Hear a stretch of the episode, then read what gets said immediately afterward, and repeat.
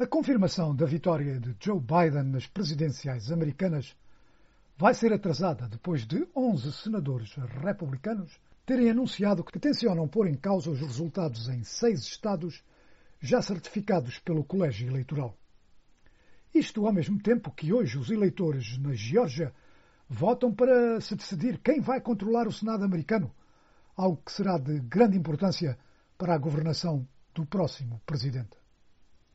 Com efeito, no último passo formal para se confirmar a vitória de Biden, o Congresso americano reúne-se amanhã, quarta-feira, naquilo que deveria ser uma cerimónia rápida em que, de acordo com a lei, o vice-presidente lê os resultados apresentados pelo Colégio Eleitoral da votação em cada Estado e depois, perante a aclamação das duas câmaras, confirma o vencedor.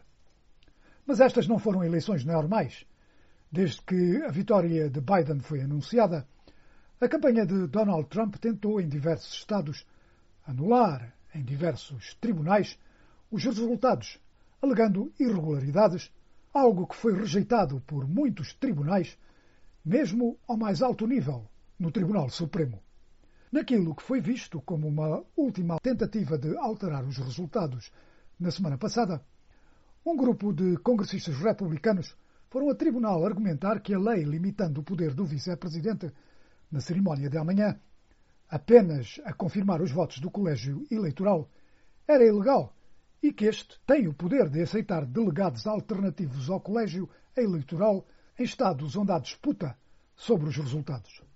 Um tribunal no Texas rejeitou a ação. Mas, ao contrário do que se poderia pensar, tudo ainda não terminou. Agora, um grupo de 11 senadores republicanos anunciaram que amanhã irão pôr-se à confirmação dos resultados em seis estados ganhos por margens pequenas por Joe Biden. O senador Ted Cruz foi quem organizou esta campanha. Foi cuidadoso em afirmar que não se destina a tentar anular os resultados, mas sim, diz ele, a esclarecê-los. We went into this election with the country deeply divided, deeply polarized. And we've seen in the last two months unprecedented allegations of voter fraud. Fomos para estas eleições com o país profundamente dividido, profundamente polarizado, e nos últimos dois meses houve alegações sem precedente de fraude eleitoral. Isto produziu uma desconfiança muito, muito profunda no nosso processo democrático através do país. Penso que nós, no Congresso, temos uma obrigação de fazer algo sobre isso. Temos a obrigação de proteger a integridade do sistema democrático. That we have an obligation to protect the integrity of the democratic system. And, and so this past week, I spent writing out a position and assembling a group that ultimately of 11 senators. Por isso, nesta última semana, estive a escrever uma posição e a reunir um grupo de 11 senadores, posição essa que publicamos ontem e pela qual, em conjunto, vamos levantar objeções à aprovação para se forçar a nomeação de uma comissão eleitoral de emergência para levar a cabo uma auditoria dos resultados eleitorais para avaliar estas declarações sobre fraude. To perform an emergency audit of the election results to, to assess these claims of fraud. Eram palavras do senador Ted Cruz. O que se vai passar amanhã, portanto, é que, ao abrigo da lei, caso haja uma objeção, as câmaras têm duas horas para debater e resolver a questão. Como os democratas controlam a Câmara dos Representantes, isto pouca ou nenhuma possibilidade tem de ter sucesso. Mas aquilo que deveria ser uma questão de uma hora ou menos vai sem dúvida prolongar-se durante todo o dia, se não mesmo pela noite fora, tendo em conta que há 11 senadores a fazerem 11 objeções. E, com milhares de apoiantes do presidente Trump nas ruas de Washington, convocados pelo próprio presidente, há receios de violência. O senador democrata Chris Murphy disse que, embora não haja possibilidade do Congresso modificar o resultado eleitoral, há agora o que disse ser um perigo para a democracia americana. efforts here are not going to change the result of the election. Uh, Joe Biden is still going to be president. There won't be enough votes to overturn the Electoral College. Esses esforços não vão mudar os resultados das eleições. Joe Biden vai ser presidente. Não haverá votos suficientes para anular o colégio eleitoral. Aquilo que estão a fazer é alimentar no público americano e certamente entre os apoiantes de linha dura de Trump, esta crença que as eleições são ilegítimas e cada vez que um democrata ganha, deve ser ilegítimo.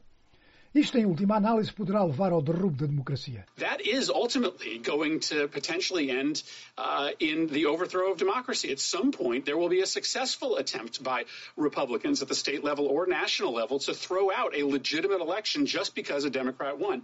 A um dado momento, haverá uma tentativa com sucesso de republicanos, a nível estadual ou nacional, de anular uma eleição legítima apenas porque um democrata ganhou. Isso é algo que não fazemos no nosso país. Colocamos o nosso país acima do nosso partido e das nossas crenças individuais. Os esforços não vão mudar o resultado das eleições, mas constituem uma ameaça grave à democracia americana. Talvez não agora, mas dentro de dois ou quatro anos, isso poderá ser uma certeza. Um, but they pose a grave threat to American democracy. Maybe not this year, um, but two years from now, four years from now, absolutely. Eram palavras do senador Chris Murphy a falar à cadeia de televisão MSNBC.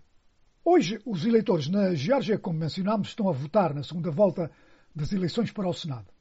Em jogo, dois lugares, e os republicanos manterão o controle do Senado caso vençam apenas um desses lugares. Mas entre os republicanos há agora um enorme receio que as alegações de Trump e dos seus apoiantes estejam a afetar negativamente as suas possibilidades.